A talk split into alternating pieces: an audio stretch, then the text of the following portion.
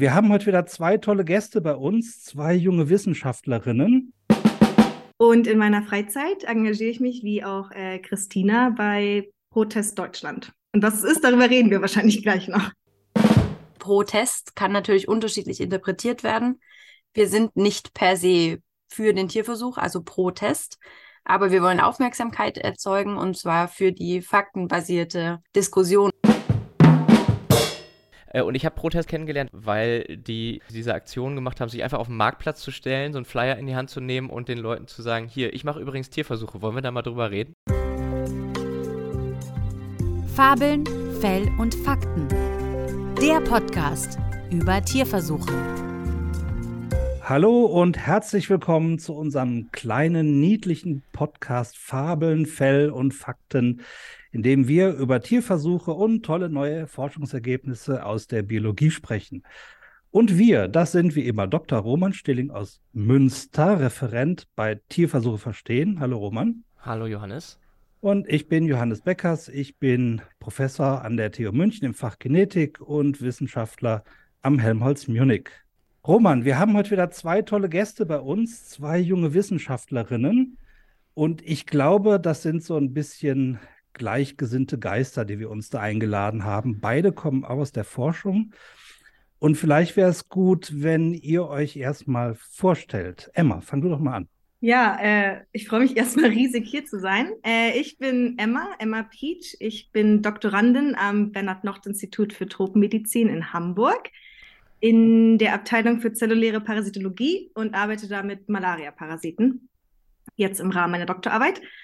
Und in meiner Freizeit engagiere ich mich wie auch äh, Christina bei Protest Deutschland. Und was es ist, darüber reden wir wahrscheinlich gleich noch. Genau, da kommen wir gleich zu. Ähm, Christina, wo bist du und was machst du? Hallo, ja, ich freue mich auch hier zu sein und dass man hier bei so einem großen Ding mitmachen darf. Ähm, mein Name ist Christina Baumbach. Ich bin ähm, fertiger Doktor der Biologie, ähm, in, habe in Halle und Leipzig studiert und meinen Doktor dann in Leipzig gemacht.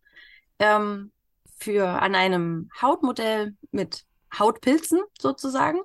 Und äh, jetzt bin ich tatsächlich nach Halle zurückgewechselt, bin dort jetzt wissenschaftliche Mitarbeiterin an der medizinischen Fakultät und beschäftige mich mit Tumorbiologie. Und ja, immer wenn noch ein bisschen Zeit ist, dann engagiere ich mich ganz gerne für Protest. Also das müssen wir natürlich nachher mal rauskriegen, was Protest ist. Aber vielleicht fragen wir euch erstmal, also ihr kommt beide auch aus dem Bereich und macht selber Tierversuche, richtig? Jein. Ich habe tatsächlich, also aktuell arbeite ich in einem Zellkulturmodell für Malaria, weil ich mich ausschließlich mit Blutstadien beschäftige. Wir kriegen also unser Blut aus der Blutbank im, am Uniklinikum in Hamburg-Eppendorf und mache alles, wie man sich das vorstellt, in so einer Plastikschale unter einer Sterilwerkbank. Mhm. Ähm, ich habe aber in meiner Masterarbeit und in einem Praktikum vorher ähm, in einem Malaria-Mausmodell gearbeitet und entsprechend Mäuse mit Malaria infiziert und dann anschließend Mücken. Und habe in dem Rahmen eben auch einen Philaserschein gemacht, dass ich die Versuche durchführen darf mit Nagern, in dem Fall mit Mäusen und Ratten. Naja, und welches, welches Modell, äh, was gibt es da für Vor- und Nachteile? Hast du da irgendwie Erfahrungen jetzt gemacht? Also ähm, die Ethik war für mich tatsächlich äh, ein wichtiger Grund, in der Doktorarbeit mir ein Malaria-Projekt zu suchen, wo ich keine Tierversuche machen muss weil ich in der Masterarbeit für mich persönlich festgestellt habe, dass es schwierig für mich wurde, was halt auch was ist, was ich im Rahmen meiner Vereinsarbeit ja auch immer wieder kommuniziere. Ähm, aber trotzdem grundsätzlich eben glaube, wir brauchen für bestimmte Fragestellen Tierversuche. Der Vorteil im Mausmodell ist so ein bisschen, dass wir uns die Mückenstadien tatsächlich angucken können, weil man kann sich das, glaube ich, ganz gut vorstellen, wenn ich eine Mücke mit einem Menschenerreger, mit einem humanpathogenen Malariaerreger infiziere und die Mücke sticht mich im Rahmen des Experiments, kriege ich eventuell Malaria. Das heißt, es oh. unterliegt dann höheren Sicherheitsstufen ähm, mhm. als die Arbeit im Mausmodell. Aber eine Mücke kann halt keine Zellkultur stechen, ne? Das ist dann, also. Ja. Korrekt, korrekt. Ähm, obwohl auch tatsächlich, was das angeht, also von der Zellkultur in die Mücke, das können wir schon ganz gut. Okay. Aber quasi von der Mücke zurück in die Zellkultur ist insofern schwierig, dass äh, der Malariaerreger, bevor er ins Blut geht, nochmal durch ein Leberstadium durchgeht und äh, da sind wir noch nicht ganz so weit in der Malaria-Forschung, dass ah, okay. das gut funktioniert. Ja, sollte man vielleicht kurz erwähnen, also dass Malaria immer noch eine der größten Infektionskrankheiten äh, der Menschheit ist. Ähm, ich glaube, viele wissen das gar nicht. Ähm, und es gibt auch jetzt keine, keine, also keinen hundertprozentigen Schutz bislang, glaube ich, über, gegen Malaria. Ne? Ganz genau. Also wir haben immer noch über 200 Millionen Fälle im Jahr und immer noch etwa eine halbe Million äh, Menschen sterben. Und mit Menschen, mhm. das sind leider zum größten Teil Kinder unter fünf in der, in der afrikanischen Region, so heißt ja. es tatsächlich bei der WHO auch. Ähm, und es gibt ja Impfstoffe. Es gibt ja einen Impfstoff, der ist zugelassen, ähm, die, die RTSS-Vakzine. Seit ganz kurzem jetzt, ne? Seit ganz kurzem, genau. Und ist tatsächlich empfohlen für junge Kinder in Hochrisikogebieten, bietet aber eben keinen hundertprozentigen Schutz, muss dreimal, viermal verimpft werden für einen moderaten Schutz. Und äh, die WHO sagt tatsächlich selbst, mit der Vakzine und allen Medikamenten, die wir aktuell für Malaria zur Verfügung haben und ein Insektennetz, unter dem wir schlafen können, keins dieser Tools allein und auch zusammengenommen wird momentan ausreichend sein, um äh, Malaria tatsächlich in den Griff zu bekommen. Mhm. Okay. Und deswegen geht da die Forschung natürlich auch immer noch weiter zum Glück. Ja, ja das ist noch genau. nicht das Ende der Fahnenstange. Ja. Christina, wie ist das bei dir? Wie ist dein Kontakt zu Tierversuchen? Ich habe in meiner Masterarbeit oder ich habe eigentlich die ganze Zeit mit Tiermaterial tatsächlich gearbeitet und auch Zellkulturen und dann eben, was das Tiermaterial angeht, mit Haut von verschiedenen Körperteilen. In meiner Masterarbeit habe ich mich noch mit Rindern beschäftigt. Das war einfach, ja, sage ich mal, daran zu kommen, ähm, weil das als Schlachthofabfall ganz gut ähm, ja, zu erhalten ist. Da hat man dann eher Probleme, dass man mit dem äh, Schlachthofbetreibern sozusagen eine gute Kommunikation hinkriegt und da dann die Abläufe dort nicht stört, aber da kommt man ganz gut ran. Ähm, in meiner Doktorarbeit habe ich dann mit Haut von Meerschweinchen gearbeitet und ähm, war hier tatsächlich auch froh, ähm, dass ich Kooperationen mit zwei verschiedenen Instituten hier in Leipzig eingehen konnte, so dass wir uns die Tiere teilen konnten. Also ich habe letztlich über mit Haut von über 20 Tieren gearbeitet und für meine eigene Arbeit musste nur ein einziges Tier allein sozusagen getötet werden. Mhm. Ähm, wir haben die Haut entnommen und dann ähm, eine Gewebekultur angelegt. Also wir haben die Tiere erst getötet und dann natürlich so schnell wie möglich die Haut entnommen, sodass das äh, per se damals zumindest auch noch nicht unbedingt als Tierversuch galt, sondern eher unter die äh, Organentnahme fiel, da das mhm. Tier selber ja lebend nicht großartig behandelt wurde oder bearbeitet wurde. Ähm, aber ja, es war auch in dem Falle für mich ein, ein positiver Aspekt, dass wir die Tiere teilen konnten und dass ich sozusagen nicht nur ein kleines Stückchen Haut aus der Seite rausgeschnitten habe. Letztlich haben wir aber das, ähm, also nicht großflächig entnommen, aber eben sehr tief, so dass es dann keine Möglichkeit gab, die Tiere schmerzfrei oder, oder ohne großartige Leiden dann weiterleben zu lassen. Insofern blieb uns da keine andere Wahl. Mhm. Genau. Und jetzt, ähm, da ich mich mit einem Hautpilz beschäftigt habe, der zwar auch ah, humanpathogen okay. ist, an dem aber in der Regel die Menschen nicht sterben, nur eine langwierige ähm, Behandlung dann vor sich haben, ist es hier mit der Förderung ähm, etwas schwierig, ähm, was dann letztlich auch einer der Aspekte war, warum ich die Branche quasi gewechselt habe oder das mhm. Thema gewechselt habe und jetzt eben in der Tumorbiologie arbeite. Hier sind okay. es überwiegend Zellkulturen, eventuell auch mal ein Rattenmodell, aber das ist noch nicht klar, ob wir da mhm. mit meiner Fragestellung dann tatsächlich ins Rattenmodell gehen. Mhm. Okay. Ihr habt jetzt beide erzählt, dass ihr mit Tieren bzw. Tierversuchen Kontakt hattet. Und äh, Emma, du hast es gerade auch schon angerissen, dass auch immer kommuniziert. Also ihr redet auch beide offen darüber, dass ihr mit Tieren arbeitet. Und ich, also so wie ihr das jetzt gerade beschrieben habt, klingt das auch jetzt nicht so irgendwie, als wenn ihr das zum ersten Mal macht. Was ja. sind da so eure Erfahrungen? Also ich glaube, da kann man ganz gut unterscheiden zwischen dem, was man privat so erlebt und dem, was wir quasi im Rahmen unserer Vereinstätigkeit bei Protest Deutschland ähm, so erleben oder erlebt haben. Ich muss sagen, ich hatte tatsächlich privat zum allergrößten Teil positive Erfahrungen und ich glaube, das ist immer der Vorteil dessen, wenn man mit Leuten redet, die einem nahestehen. Die gehen grundsätzlich erstmal davon aus, dass man A, weiß, was man da tut und B, nicht absichtlich ein Tier quält, sondern eben, also quälen ist ja sowieso immer ein sehr schwieriges Wort, aber dass man einen Tierversuch durchführt, von dem man überzeugt ist, dass er sinnvoll und ethisch gerechtfertigt ist. Hm. Mhm. Deswegen finde ich immer die, die Kommunikation im eigenen Freundes- und Familienkreis relativ einfach. Mhm. Ähm, und die Leute wissen ja auch, man studiert Biologie und hat ja im Studium auch schon Kontakt mit Tiermodellen. Wir haben schon im Studium das erste Mal Knochenmark aus einer Maus entnommen. Dafür musste die Maus ja auch schon sterben natürlich. Insofern da war der Kontakt, glaube ich, schon sehr früh da.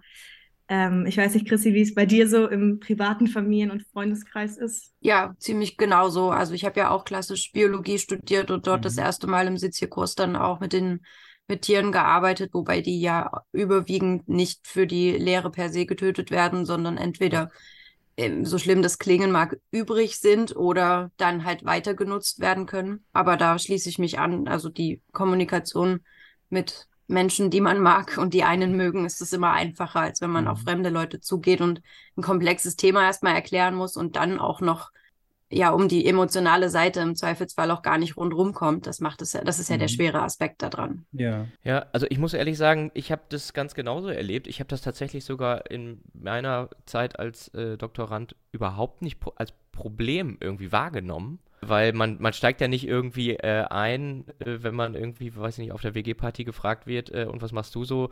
Ja, ich mache übrigens Tierversuche. So, das, äh, so macht, macht man es ja meistens nicht, sondern man sagt, ja, ich bin irgendwie hier, ich mache äh, Gehirnforschung und so und so und so und versuche rauszukriegen, wie man was lernt.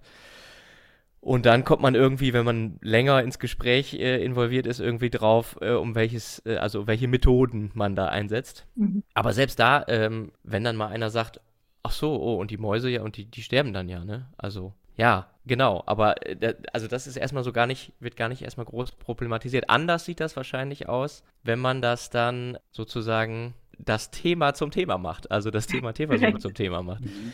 Äh, und da seid ihr beiden ja auch äh, vorbelastet, sage ich jetzt mal. Und zwar, weil ihr euch bei dem Verein Protest Deutschland engagiert. Was ist das für ein Verein? Also wir sind eine gemeinnützige, ein kleiner gemeinnütziger Verein, eingetragener Verein tatsächlich auch in Deutschland. Protest Deutschland ist ja mehrfach auch schon gefallen, der Name. Der Name ist ein bisschen, ja, fast reißerisch, würde ich sagen, denn Protest kann natürlich unterschiedlich interpretiert werden. Wir sind nicht per se für den Tierversuch, also Protest, aber wir wollen Aufmerksamkeit erzeugen und zwar für die faktenbasierte Diskussion oder Kommunikation über Tierversuche. Es geht uns nicht darum, irgendwen von irgendeiner bestimmten Meinung zu überzeugen, sondern wir wollen, dass Leute, so wie Roman es gerade angesprochen hat, ohne Angst und ohne Sorgen über ihre Arbeit, ihre Themen sprechen können und dass man sich dann faktenbasiert unterhält und äh, nicht in eine emotionale Schlammschlacht ausartet, sondern dass man wirklich Pro und Contra austauscht und dass man sich am Ende des Gesprächs auch noch in die Augen schauen kann und sich einen guten Heimweg wünscht und nicht ähm, ja irgendwie Fronten verhärten. Mhm, okay. Genau, und wir sind also, wir setzen uns quasi zusammen aus Leuten, die in irgendeiner Art und Weise selber Kontakt mit Tierversuchen hatten, seien es jetzt Tierpfleger oder eben Studierende ähm, ist tatsächlich auch im Prinzip gegründet worden von Doktoranden damals, 2015. Okay. Ähm, Tierärzte sind dabei, ähm, jetzt mittlerweile natürlich auch Postdocs, so Leute, die mittlerweile äh, eine, eine Vollzeitstelle in der Wissenschaft haben. Und wir haben eben alle irgendwie unsere eigenen Erfahrungen gemacht. Und der Verein kaut uns ja auch nicht vor, was wir zu sagen haben oder welche Meinung wir zu, zu vertreten haben, sondern es ist im Prinzip eine Plattform, auf der wir uns austauschen können, auf der wir auch unsere Geschichten so ein bisschen erzählen können, um so ein bisschen diesem Mensch, der Tierversuche macht, der da so im weißen Kittel hinter irgendwelchen Labortüren arbeitet, ein Gesicht zu geben und auch irgendwie ein Ansprechpartner zu sein für Leute, die eben sich mit dem Thema beschäftigen wollen, weil wir der Überzeugung sind, es ist ein Thema, mit dem man sich beschäftigen sollte, egal welche Meinung man vertritt. Mhm, ja, also da merke ich schon, das, was ich am Anfang gesagt habe, das äh, Gleich Thema Gleichgesinnte, das sind natürlich auch Themen, die äh, Roman und mich halt sehr interessieren. Und wir dachten halt, wir könnten uns über das Thema Kommunikation einfach mal so ein bisschen austauschen. Noch ihr hattet jetzt schon differenziert, wenn ihr über das Thema redet mit äh, Family and Friends, dann ist es meist relativ entspannt und man kann sehr offen reden. Habt ihr denn auf anderer Seite da irgendwie andere Erfahrungen gemacht? Wir hatten, ähm, wir arbeiten ja auf ganz unterschiedlichen Ebenen. Durch Corona ist es sehr oder eher in den äh, Online-Bereich natürlich gelaufen oder gefallen. Ähm, da ist das Reisen und das sich treffen und direkt miteinander reden schwierig geworden. Aber auch das machen wir und wollen wir natürlich auch, wenn der Spuk irgendwann wieder vorbei ist, ähm, auch wieder forcieren und mehr machen. Und solche Begegnungen in den Fußgängerzonen oder ähnliches, die sind tatsächlich immer sehr spannend, ähm, vor allen Dingen, wenn zu Protesten oder, oder Aktionen am Tag des Versuchstieres oder ähnliches aufgerufen wird. Da sind dann natürlich die einschlägigen Gegner in Anführungsstrichen von mhm. Tierversuchen auf der Straße. Mit denen sind die Gespräche dann schon schwierig, weil da ist da sind die Fronten eben von Anfang an meist verhärtet oder zumindest hat man gefühlt irgendwie einen Stempel auf der Stirn, äh, Tierquäler und äh, Tierversuchsgegner und dann muss man sich aus Schubladen erstmal versuchen, also sehr tiefen Schubladen erstmal wieder versuchen rauszukommen, um eben diese ja normale Ebene wieder hinzukriegen. Also wenn man sich vorstellt als Forscher, dann geht es immer noch, aber spätestens, wenn man sagt, ja, ich äh, rede häufiger und anders auch über Tierversuche oder versuche das professionell zu machen, dann wird ganz schnell auch abgewunken, ah ja, nee, die, der Verein, nee, da wollen wir gar nicht, da brauchen wir jetzt gar nicht drüber reden. So. Mhm. Okay. Ergänzend dazu vielleicht auch noch, ich würde sagen, grundsätzlich habe ich bei Protest auch positive Erfahrungen gemacht mhm, mit okay. unserer Kommunikation über Tierversuche, weil ich finde, wir haben eine wahnsinnig tolle Community und damit meine ich, man merkt, es gibt wahnsinnig viele Leute, die über das Thema mehr reden wollen, wahnsinnig viele Leute, die selber Tierversuche machen und gar nicht so richtig wissen, wo, wohin, äh, mit wem sie mal sich austauschen können und auch, wie sie nach außen kommunizieren können. Und das merken wir eben auch daran, dass wir dann eingeladen werden von Instituten, mal einen Talk zu geben, intern, gar nicht nach mhm. außen, sondern quasi mhm. intern mal einen Vortrag zu halten. Wie können wir überhaupt über Tierversuche reden? Wo, mit welchen Reaktionen haben wir zu rechnen? Und ich, das ist, finde ich, erstmal eine total positive Erfahrung, dass sich die Vorstände auch selber untereinander mehr austauschen wollen, um eben nach außen auch aufzutreten und dieses Thema öffentlicher zu machen. Und ich glaube, so diese Vorstellung, es geht immer nur für und dagegen und es sind verhärtete mhm. Fronten. Das spielt sich eben ganz viel so in den sozialen Medien äh, ab. Das haben wir auch durchaus selber schon erlebt. Also ähm, wir haben jetzt seit kurzem einen Instagram-Kanal, aber als es zum Beispiel den großen LPT-Skandal gab, 2019, da ging das auf unserer Facebook-Seite damals noch wirklich äh, sehr rund und wir hatten auf einmal sehr viel Traffic.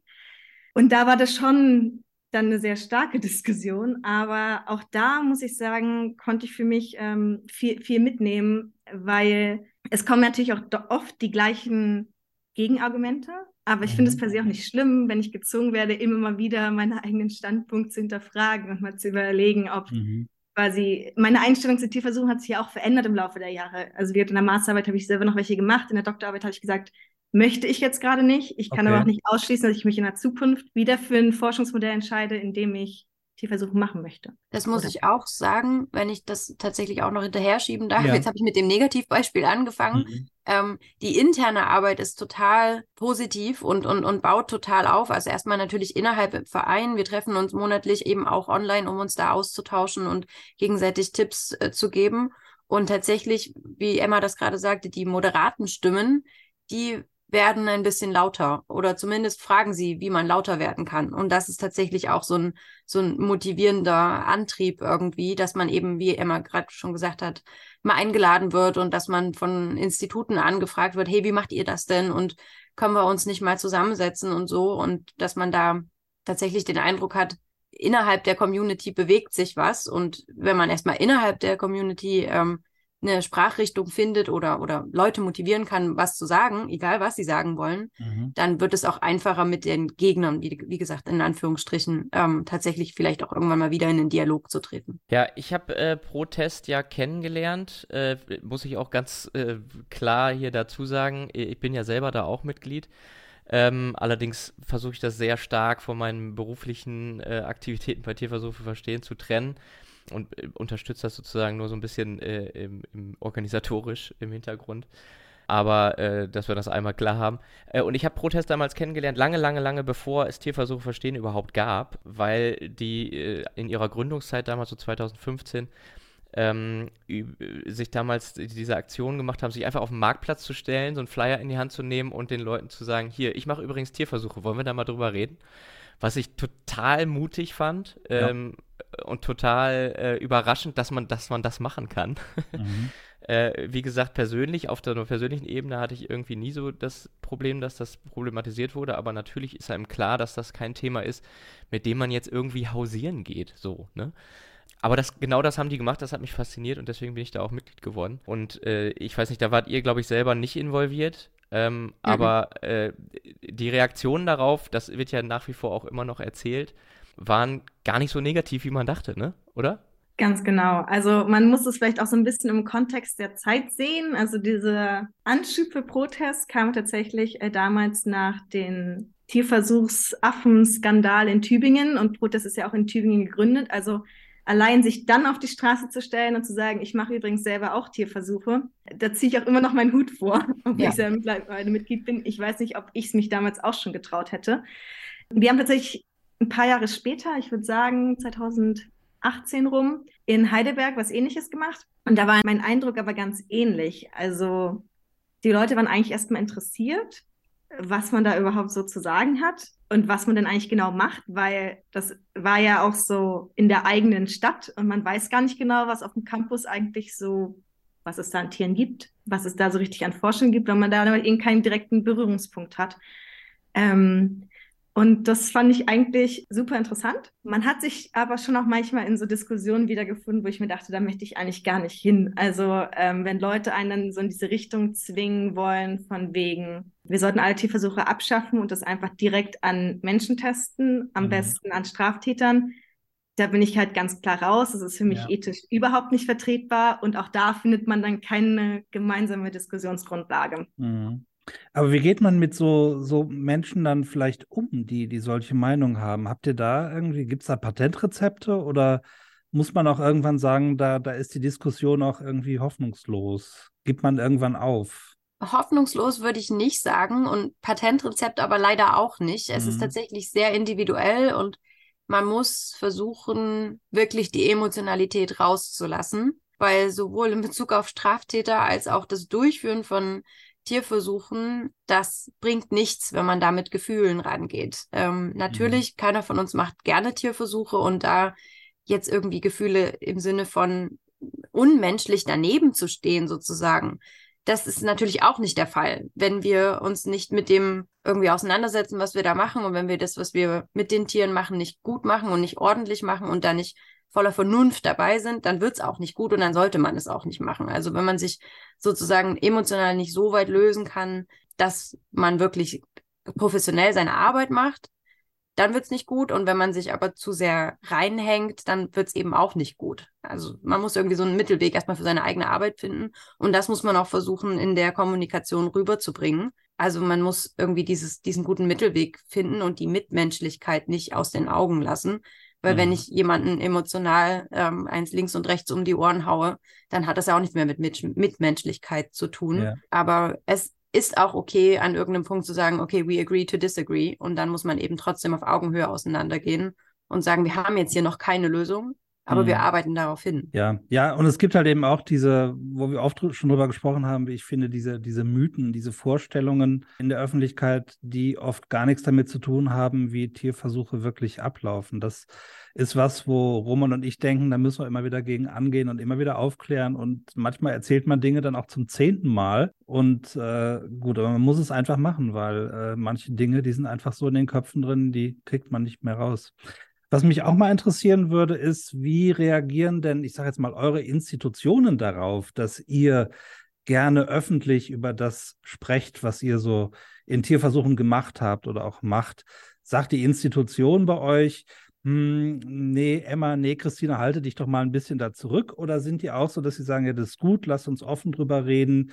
Oder wollen die eher so unterm Radar bleiben? Wie ist das bei euch? Ich würde sagen, unterschiedlich. Mhm. Ähm, ich habe ja quasi im Laufe, ich habe in Marburg und Heidelberg studiert. In meinen Heidelberger Zeiten bin ich zu Protest gekommen und bin jetzt mittlerweile in Hamburg. Ich, also mir ist es immer ganz wichtig, zum Beispiel auch bevor ich jetzt heute hierher gekommen bin, habe ich der Pressestelle Bescheid gesagt, mhm, habe gesagt, okay. ich trete hier in meiner Freizeit auf, das ist ehrenamtliche Arbeit, die ich mache ich werde mich nicht zum BNI äußern. Ich kann mich zum BNI auch gar nicht ja. äußern, weil ich da gar keine Tierversuche durchführe. Ja. Und ich spreche jetzt Privatperson und damit finde ich, kann man das eigentlich immer mhm. sehr gut voneinander trennen. Okay. Ähm, ich hatte aber zum Beispiel auch in Heidelberg einen Gruppenleiter, der hat das total unterstützt. Der fand es mhm. super, dass das ähm, mehr besprochen werden sollte. Damals gab es zum Beispiel einen Skandal am DKFZ, also auch auf unserem Campus in Heidelberg. Ähm, und so Skandale führen immer dazu, dass man nochmal so wachgerüttelt wird und sich denkt, das Thema gehört nicht nur zu Krisenzeiten auf den Tisch. Also bei mir ist es so, ich habe es jetzt nicht speziell angesprochen, also unser jetziges heutiges Interview sozusagen habe ich jetzt nicht speziell in meiner Arbeitsgruppe angesprochen. Ähm, das liegt daran, dass ich erst seit kurzem sozusagen in der Gruppe bin und das hier tatsächlich auch damit begründen würde, wenn eine Frage kommt, dass es meine Freizeit ist und dass ich meinen Arbeitgeber ja größtenteils auch raushalte. Was mhm. man aber sagen muss, ich finde die Kommunikation, die, die ich bis jetzt mitbekommen habe und vor allen Dingen auch die schriftliche, was das Internet angeht, in Halle und vor allen Dingen auch vom Uniklinikum ziemlich vorbildlich fast sogar. Ja. Ähm, also es ist sehr transparent beschrieben, wann, wofür, welche Tierversuche, oder es, es ist beschrieben, sehr transparent beschrieben, dass Tierversuche gemacht werden, dass die für die Lehre äh, eingeschränkt werden, dass für die medizinische Lehre zum Beispiel gar keine Versuche mehr gemacht werden, dass es aber auf absehbare Zeit auch aus Sicht des der Uni und der Uniklinik sicherlich noch nicht möglich sein wird, ganz drauf zu verzichten und dass man das deswegen im Rahmen der gesetzlichen Vorschriften und natürlich auch nach 3R und allen anderen Gesichtspunkten da versucht ordentlich zu machen. Und das ansonsten wird viel Wert gelegt auch ähm, auf die Alternativ- und Ersatzmethoden. Also es wird viel über die Imaging-Techniken gesprochen, ähm, viel Zellkultur und auch Computermodelle, die da angesprochen wurden. Tatsächlich ist ähm, meine Arbeitsgruppe, in der ich jetzt arbeite, also ich hatte selber damals noch nichts damit zu tun, aber direkt meine Arbeitsgruppe wurde von Ärzte gegen äh, Tierversuche 2019 oder 20 war es, als Preisträger vorgeschlagen für das Herz aus Stein. Und da gab es auch eine, ich, also wie gesagt, da war ich noch nicht an der, ähm, am Institut, aber da kann man auch, was man nachlesen kann, eine fundierte Auseinandersetzung damit, ähm, auch mit dem Verein, auch das natürlich nicht schön ist, also dass die Arbeit so, wie sie gemacht wird, nicht schön ist, aber dass sie eben aus diesem und jenem Grund wichtig ist und dass das ähm, die Gruppe und auch das Klinikum weiterhin daran festhalten wird, diese mhm. Arbeiten zu machen. Ja. Muss man vielleicht eben kurz dazu sagen, weil es nicht alle Hörerinnen und Hörer wissen, was das jetzt ist, aber das, äh, dieser Preis ist nichts, was man gerne haben möchte. Nein, genau. Das ist ein, ein Negativpreis einer äh, Organisation, die sich äh, gegen Tierversuche äh, engagiert. Ja. Also ich denke ja, ähm, wenn Institutionen anfangen, erst über Tierversuche zu sprechen, wenn das Kind schon in den Brunnen gefallen ist, wenn es Krisen nur noch um Krisenkommunikation geht, dann ist es meiner Ansicht nach auch zu spät. Also ich denke auch, es ist besser für Institutionen, offen darüber zu reden, was sie tun, warum sie es tun und dann nicht in dieser defensiven Haltung zu sein, falls wirklich mal was schief geht. Und es können immer Dinge schief gehen. Und auch dann, denke ich, muss man einfach offen damit umgehen und, und aufklären, warum Dinge schiefgelaufen sind. Äh, und dann sehen, was kann man tun, damit das nicht wieder passiert.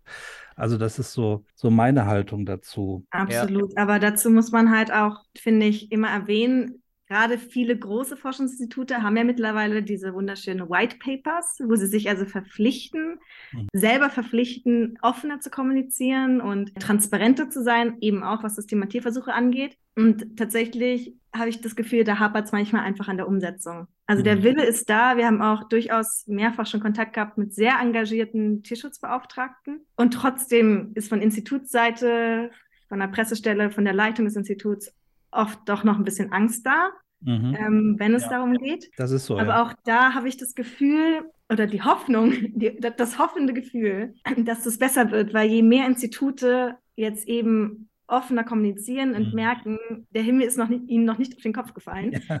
Ähm, desto mehr Positivbeispiele kann man ja auch anführen ähm, und sagen, so kann man es machen. Also das Max-Delbrück-Zentrum zum Beispiel ist ja auch so ein Paradebeispiel dafür, ja, das stimmt, wie gut ja. Kommunikation geht. Und dann ist es ja auch, also die machen es ganz extrem, aber es gibt ja danach auch noch viele Abstufungen, die schon eine deutliche Verbesserung zum Status quo wären. Und ja. da finde ich, ist gerade so in den nächsten Jahren hoffe ich, dass diese White Paper tatsächlich auch Realität werden. Mhm. Ja, also ich äh, mache jetzt diesen äh, Job hier bei Tierversuche verstehen auch schon seit sechs Jahren und ich weiß, dass das sehr dicke Bretter sind, die da zu bohren sind, aber ich sehe auch äh, immer mehr Löcher in, in diesen dicken Brettern. Also das, was, dass sich was verändert. Ist das auch was, was ihr wahrnehmt? Also kann man offener sprechen? Ihr, Emma, du hattest ganz am Anfang schon mal gesagt, ihr werdet ab und zu auch mal eingeladen irgendwie von, von Unis, ähm, um da Vorträge zu halten, wie über eure Erfahrungen, wie man es vielleicht machen kann, was ihr euch wünschen würdet. Trifft das auf Zuspruch oder? Also ich würde sagen grundsätzlich ja. Ähm, ich glaube, es ist ein großer Zuspruch da, obwohl man sagen muss, auch wir haben Corona gemerkt, weil das ist, finde ich, ein Thema, da fährt man gerne vor Ort hin und guckt den Leuten ins Gesicht und erzählt ihnen dann, wie wir Kommunikation machen oder wie sie es gestalten können, einfach weil es auch ein Gefühl von einem geschützteren Rahmen gibt. Und ich glaube, gerade wenn die Leute anfangen wollen, über das Thema zu sprechen, kann das helfen, wenn man das Gefühl hat, man ist in einem, in einem Safe Space. Ich kann aber zum Beispiel auch erzählen, wir haben äh, mit Protest 2021 ein Online-Event veranstaltet, mit dem Titel Unsuck Your Science und hatten damals gehofft, wir kriegen eine Handvoll Leute zusammen, die sich mit uns drei Stunden lang über Tierversuche und auch darüber, wie man es besser machen könnte, hoffentlich, äh, austauschen wollen. Und am Ende hatten wir über 500 Leute. Und das waren wow. größtenteils ja. junge Studierende, also online, genau. größtenteils genau. Doktoranden, die uns aus aller Welt online, äh, also in unserer Zoom-Konferenz beigetreten sind und sich da ausgetauscht haben mit uns und äh, untereinander. Und das fand ich wahnsinnig toll, weil es mir eben auch gezeigt hat, der Wille ist da. Mhm. Und wir dürfen, glaube ich, dieses Momentum nur nicht ersterben lassen, wenn jetzt die die Generation nachkommt von Leuten, die es besser machen wollen. Genau, das, das finde ich auch nochmal einen guten Punkt, dass du das angesprochen hast, weil es geht ja bei, auch bei Protesten nicht nur um Kommunikation und da äh, also zu sagen, ja, ist alles super und toll, was wir hier machen und heile Welt, äh, sondern äh, unsuck your science heißt ja eben auch zu reflektieren, zu fragen, wo läuft was schief, was kann man besser machen, ne? Und ich glaube, es ist auch so der nächste logische Schritt. Also ich glaube, der nächste Schritt von Institute und Einzelpersonen reden öffentlich über mhm. Tierversuche und wir versuchen transparenter zu sein bei dem Thema. Der nächste Schritt ist eben auch, wir sind transparenter bei Fehlern und mhm. ja. Fehler können zu einem gewissen Grad verziehen werden und richtig schlimme Fehler müssen strafrechtlich verfolgt werden, wenn es halt ja. tatsächlich Stöße gibt. Vor allen Dingen aus Fehlern kann man lernen. Also äh, genau. jeder Flugzeugabsturz, ja, ist immer, da wird immer draus gelernt. Der wird analysiert bis zum geht nicht mehr. Und dann gibt es immer äh, hinterher äh, eine Liste, was zu tun ist, damit das nicht wieder passiert. Ähm, und so ähnlich müsste das eigentlich auch mit Tierversuchen sein. Man muss das rabiat analysieren, warum ist das schiefgegangen und, und was kann man da anders machen. Ja. Ähm, und ich glaube, da ist, da ist äh, die, die Forschung ist da nicht anders wie jede andere Branche auch. Da passieren auch Fehler. Und da muss man sehen, was man machen kann. Also so sehe ich das jedenfalls. Ne? Aber mich ja. wundert, 500 Teilnehmer bei dieser Veranstaltung. Ähm, war das eine rein nationale Veranstaltung oder war das international? Wie habt ihr das gemacht? Also wir haben es größtenteils über, ich sag mal, unsere nationalen Kanäle beworben, also ja. über die Graduiertenschulen, zum Beispiel Universitäten haben wir angeschrieben etc. Insofern der Großteil der Leute, würde ich sagen, war aus Deutschland. Aber wenn wir, wir haben danach eine kleine Online äh, kleine Umfrage gemacht und mal gefragt, woher die Leute hier zugeschaltet haben.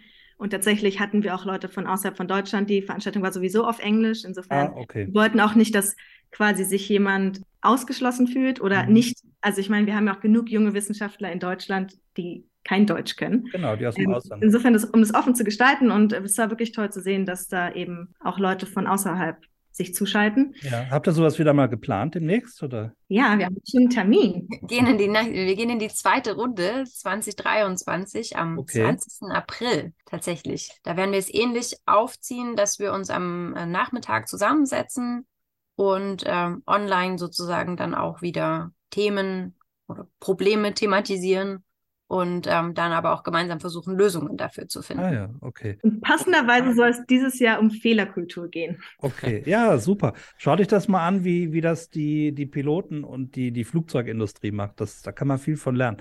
Ähm, was wollte ich noch sagen? Genau, und Infos dazu findet man sicher auf der Pro-Test-Webseite, richtig? Verlinken wir einfach in den Show Notes. Verlinken wir in den Show Notes, auch ein neues Wort, das ich gelernt habe im letzten Jahr, Show Notes. Aber ich wollte euch mal noch fragen, also äh, eure Webseite finde ich fantastisch. Also die ist sehr klar strukturiert, tolle Inhalte. Äh, also jeder, wenn es irgendwie jetzt Schüler gibt, die uns zuhören oder Schülerinnen, die irgendwelche Ra Referate schreiben über Tierversuche, kann man sich super informieren da. Kann ich nur empfehlen oder auch für Lehrer, die Material suchen oder sowas. Ist das echt klasse. Ich wollte noch fragen, äh, was haltet ihr von Aktivitäten in Social Media, also sowas wie Twitter, Facebook und sowas? Bringt das was oder ist es verlorene Zeit? Habt ihr da, was habt ihr da für Erfahrungen? Da muss ich ja mal eine Lanze für unsere liebe Emma brechen, denn die äh, schrubbt das alles in ihrer Freizeit, der wenigen Freizeit, die neben der Fertigstellung der Doktorarbeit noch geblieben ist, herunter quasi. Sie hat, äh, wir haben vorhin schon kurz erwähnt, dass wir seit kurzem einen Instagram-Account haben und dass mhm. da sozusagen, sag ich mal, ältere Kanäle überführt werden in das äh, jüngere Medium mit mehr Reichweite zumindest. Also da fließt viel Arbeit rein. Allerdings zum Output muss Emma jetzt mal was sagen. genau, also wir haben tatsächlich auch einen Twitter-Kanal. Ähm, jeder ist natürlich herzlich eingeladen, uns auch äh, da zu folgen. Mhm. Also du meinst jetzt einen Protest-Twitter-Kanal oder einen genau. kanal Nein, ein, also beides, aber in diesem Fall äh, spreche ich Protest. über den Protestkanal. Okay. Äh, für Twitter ist die Handle at protest.de, äh, de wie Deutschland. Bei Instagram unser Handle ist at wir sind Protest, alles zusammen, keine Satzzeichen oder ähnliches. genau, und tatsächlich ist das bei uns eine immer wieder auftauchende Diskussion, ähm, letztendlich über Kosten und Nutzen. Wie gesagt, wir machen das alles in unserer Freizeit, wir machen das alles ehrenamtlich wir stecken da viel Zeit und auch viel Liebe rein, ähm, lohnt sich das für uns. Und ja. bisher sind wir immer wieder zu dem Schluss gekommen, dass wir das weitermachen möchten, aus verschiedenen Gründen. Zum einen geht es für mich persönlich auch einfach weiter um Sichtbarkeit, um zu zeigen, wir sind nach wie vor aktiv, auch wenn wir gerade keine großen Veranstaltungen planen. Äh, ich meine, wir haben jetzt Anzeige Your Science nächstes Jahr, aber in den zwei Jahren dazwischen mit Corona haben wir eben auch nicht so viel organisiert. Ähm, wir sind nicht viel zu Vorträgen gefahren, aber uns gibt es halt noch und wir kommunizieren intern weiter und wir wollen ja auch ein bisschen was nach außen tragen. Insofern ist es für mich ganz wichtig zu zeigen, dass wir noch da sind und auch immer noch da zu sein als Ansprechpartner. Also wir kriegen genau. regelmäßig immer noch E-Mails an, an info at pro-test-deutschland.de, ähm, wenn Leute Bachelorarbeiten schreiben oder Präsentationsprüfungen im Abi haben oder ähnliches, die sich mit Leuten austauschen wollen oder die vielleicht auch nur einen Fragebogen haben, den sie an Leute bekommen wollen, die selber Tierversuche machen. Ja. Ähm, auch dafür wollen wir ja da sein. Und insofern ist ähm, mir persönlich das immer noch ein Anliegen, weil ich selber auch viele Social-Media-Kanäle nutze, dass wir eben auch da vertreten sind. Man muss natürlich auch so ein bisschen beachten, dass Twitter und Instagram sehr unterschiedlich funktionieren. Bei Instagram ist eigentlich alles nur Bild und mittlerweile auch sehr viel Video basiert. Und wie man sich, glaube ich, vorstellen kann, ist es schwierig, an neues Material zu bekommen. Es gibt äh, zum Beispiel bei Understanding Animal Research gibt es äh, viele Bilder, die man verwenden kann, ähm, wenn man eben die Quelle angibt. Aber letztendlich recycelt man da ja auch viel. Und das ist, ich kann jetzt halt nicht ins Labor gehen und einfach Fotos von irgendeinem Versuch machen, den ich da mhm. mache. Das ja. äh, wäre, glaube ich, nicht in Ordnung.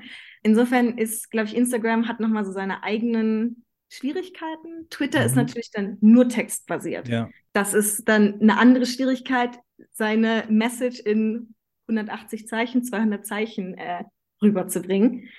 Ähm, ich würde aber sagen, bei beiden Kanälen ist es auch viel tatsächlich für die eigene Community und es ist, glaube ich, wie immer das Problem, aus seiner eigenen Bubble rauszukommen. Mhm. Und das funktioniert, zumindest würde ich sagen, in unserer Erfahrung in den letzten paar Jahren, eigentlich nur bei Skandalen richtig gut. Mhm. Wenn man eben bei Skandalen Stellung bezieht. Okay. Dann kriegt man auch mal Leute von außerhalb quasi auf die eigene Seite.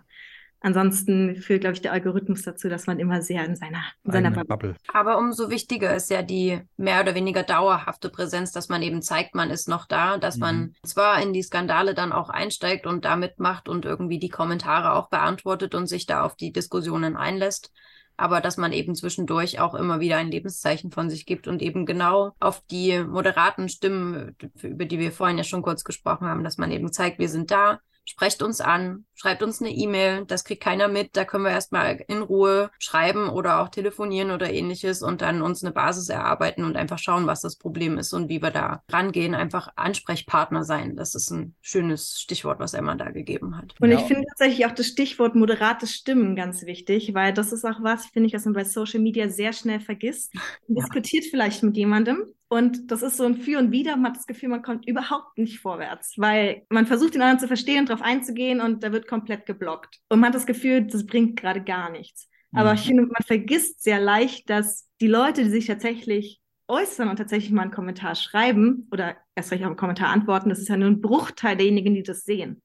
Der Großteil der Leute verfolgt die Diskussion so still mit und liest genau, mal mit. Ja. Das sind ja Leute, die wir auch erreichen, indem ja. wir einfach nur da sind und mitmischen. Ja. Und das ist, glaube ich, so, wir nennen es immer diese schweigende Mehrheit, diese stille Mehrheit. Auch die sind ja wichtig für uns, weil das sind vielleicht die Leute, die noch gar nicht sich mit dem Thema so beschäftigt haben, die noch gar keine feste Meinung haben. Und wenn man da eben präsent ist und ja auch versucht, sinnvoll zu argumentieren und einfach nur zu erzählen, wie es uns damit geht und welche Sichtpunkte wir vertreten, ist es, glaube ich, sehr, sehr, kann das sehr wertvoll sein. Ja, ja.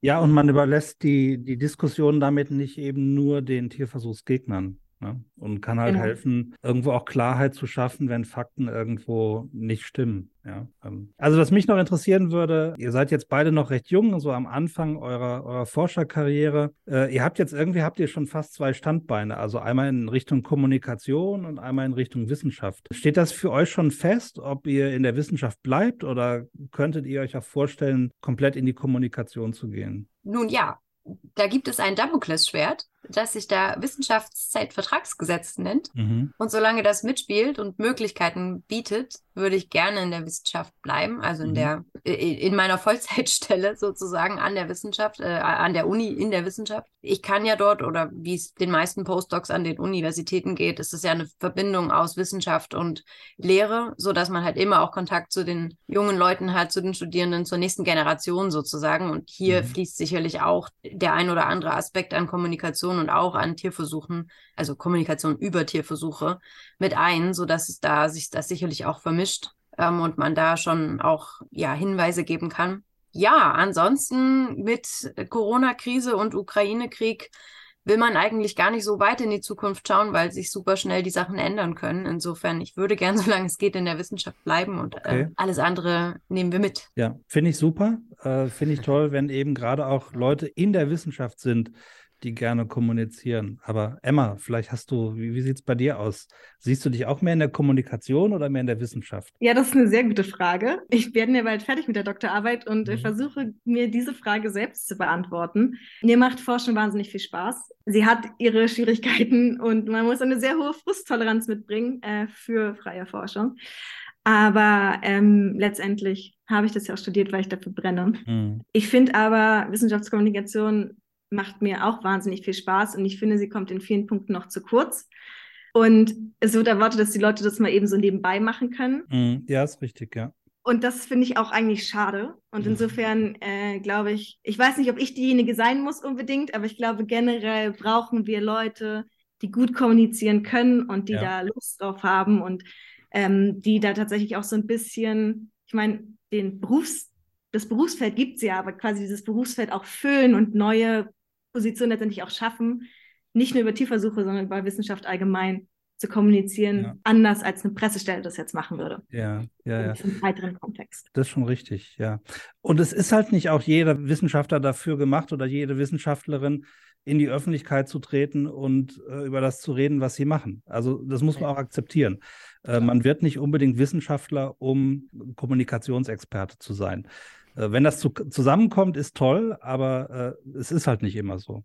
Ja. Gut, ja, wie ist das eigentlich, wenn ich äh, Mitglied werden wollte bei Protest? Muss ich dafür schon mal mit Tierversuchen gearbeitet haben? Muss ich Erfahrung haben mit Tierversuchen? Nein, gar nicht. Also wir haben ganz unterschiedliche ähm, Mitglieder ja jetzt schon. Da sind natürlich viele Leute dabei, die selber auch in irgendeiner Form Kontakt mit Tieren oder Tierversuchen hatten, aber es gibt überhaupt gar keine Zulassungsvoraussetzungen in Anführungsstrichen. Bei uns ist, wir sind ein ganz offener Verein. Ähm, uns geht es, wie gesagt, um offene Kommunikation und da ist jeder herzlich willkommen, auch mit jeder Meinung. Also es muss mhm auch gar nicht eine, eine positive Meinung über Tierversuche sein. Wir selber nehmen das Thema ja auch sehr ernst und sehr kritisch auch individuell von Fall zu Fall sozusagen auseinander. Also ja. wir sind auch nicht per se für Tierversuche und schon gar nicht für jeden Einzelnen. Das wird alles einzeln auseinandergenommen. Hm.